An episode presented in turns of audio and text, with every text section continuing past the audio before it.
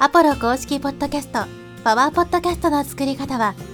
コンテンツで世界を元気に、ブルーポイントインフォマーケティングの提供でお送りします。はい、こんにちは、ポロです。今日はですね、対話型ポッドキャストのよくある失敗ですね、についてお話ししていきます。この対話型ポッドキャストというのは、まあ、ソロ配信ではなく複数人、まあ、主に2人でやってる人が多いですけど、複数人で配信しているチャンネル。ただ、インタビュー形式とかコーチング形式とは違って、インタビュー形式、コーチング形式っていうのは、毎回ゲストを呼んで、まあ、違うゲストが来て、その人と話すみたいなのが、インタビュー型だったり、コーチング型だったりするわけですけど、この対話型ポッドキャストっていうのは基本的にホストが、まあ、複数名いる。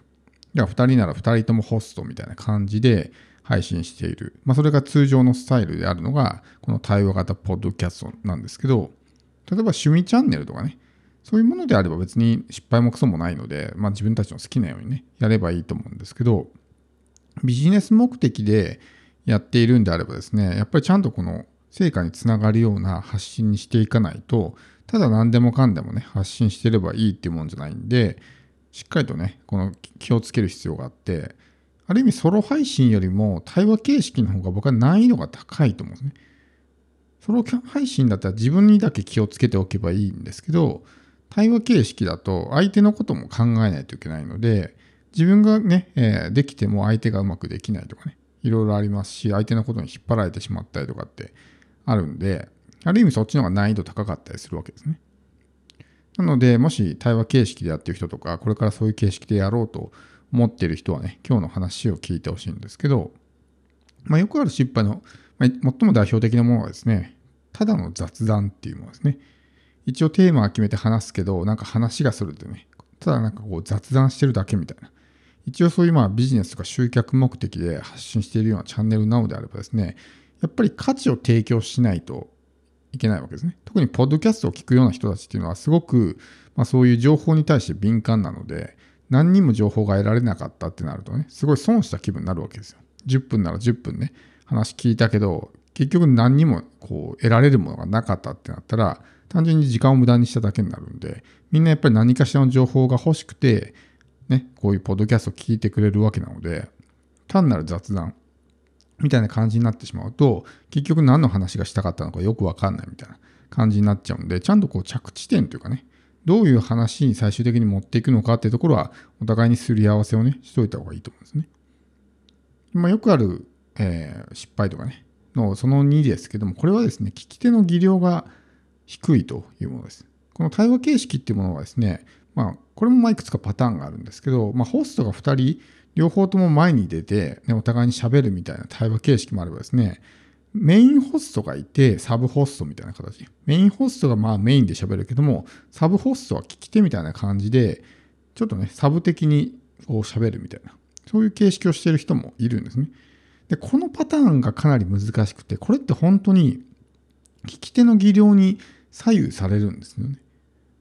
だから、チャンネルによっては聞き手がほぼ喋らずに、ただそのメインホストがもう9割9分喋ってて、ただこう、聞き手は黙って聞いてて、たまに合図打つだけみたいな。もはやもう聞き手として成立してないみたいなね、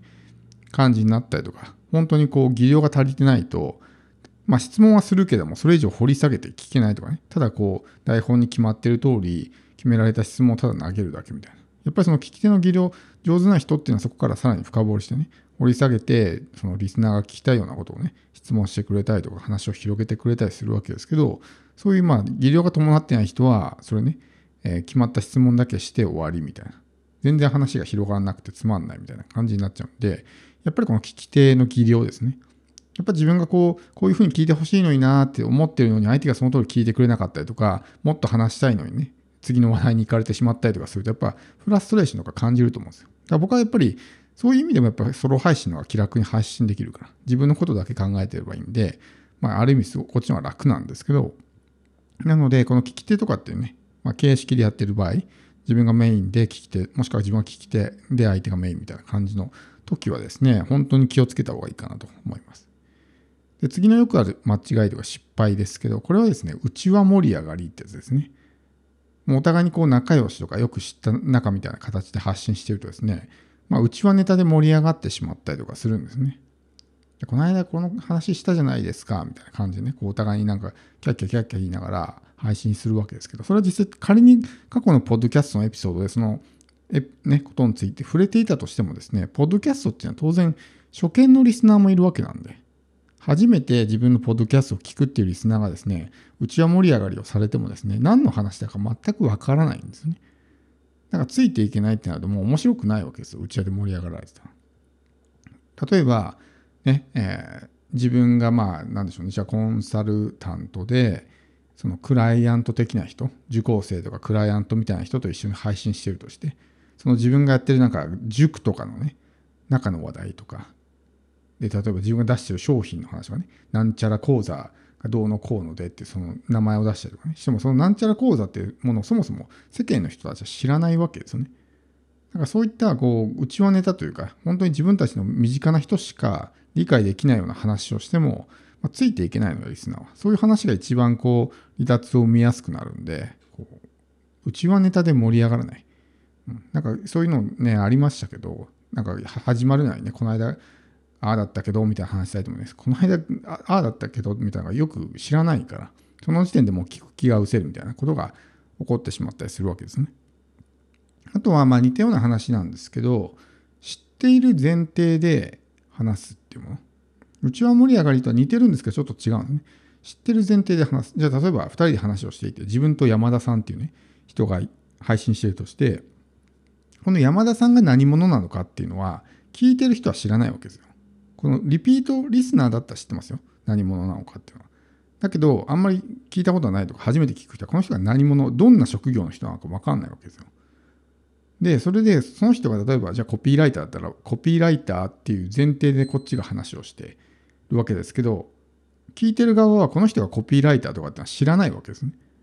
で、そこでこう全然なんか、わけが分からなくなってしまったりとかするわけですよ。だからちゃんとそこも意識して、必ずその初見のね、え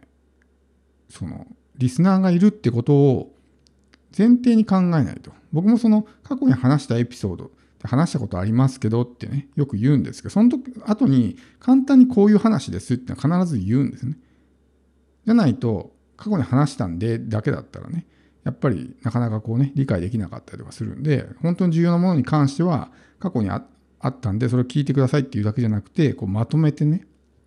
こういう話ですみたいなことを言うことがあるんですね。まあ、長くなるものに関してはね、まとめられないものに関しては省略したりとかはしますけど、そういうような形でやっぱ初見の、ね、リスナーのことも考えていかないと結構厳しかったりとかね、そこで訳が分かんないっていうふうになっちゃったりとかするんで。あとはですね、その聞き手、まあ聞き手じゃなくてもいいですけど、相方ですね。相方がフェードアウトしてしまうみたいなね、失敗事例。これもまあよくあるんですね。2人で始めたけど、途中でどっちかがね、もうやるの嫌だってなって結局自分一人でやってしまうみたいな。これはやっぱりその相手選びってところがすごく大事で。あとはやっぱりその相手にとってメリットがあるのかってことですね。例えば2人で配信していて2人とも例えばその集客とかね自分の認知アップとか牽制アップにすごく両方にとってメリットがあるんだったらいいですけどほぼ自分メインホストの自分にしかメリットがなくてサブホストのねこの相方の人にはほぼメリットがない。自分のポッドキャストの付き合わせてるだけみたいな感じだったらそれはやっぱりフェードアウトしますよね。だってやってても本人にとってあんまりメリットがないわけだから。だからそこはやっぱメリットを相手もね、何かしら得られるものを、ね、作ってあげた方がいいし、やっぱりそもそもの人選ですよね。この人だったらずっとやっていってもいいかなとか、ずっとやっていってくれるかなとかっていうところを、まあ、考えていかないと、当然、まあそういうのね、あの不可抗力的に発生することがあるんで、その場合はね、まあもう仕方ない。方向性を変えて一人で配信していくっていう形にするしかないですけど、やっぱりそのね、2人で配信するって決めたんだったらやっぱりずっとその形式でやっていくのがねまあその既存リスナーにとってもいいと思うんですね。突然この配信形式がガラリと変わってねこうチャンネルの方針が変わってしまうとそれでこうチャンネル登録が外れたりとかねまあリスナーフォローが外れたりとかっていうのもあるんでなんか今まで聞いてこれが良かったのにねあなんか今までとちょっと変わったんだったらもう聞かなくてもいいかなみたいな感じになってしまうんでそういうまあね相方がフェードアウトしてしまう。っていうのもね、本当に気をつけないといけないかなと。まあ、こういったところがですね、対話形式のポッドキャストのよくある失敗事例なので、まあ、複数人で配信する場合ですね、まあ、ぜひこのあたりね、意識して、まあ、防げるものがあるんであればですね、事前に自分である程度対策をね、立てておくといいと思います。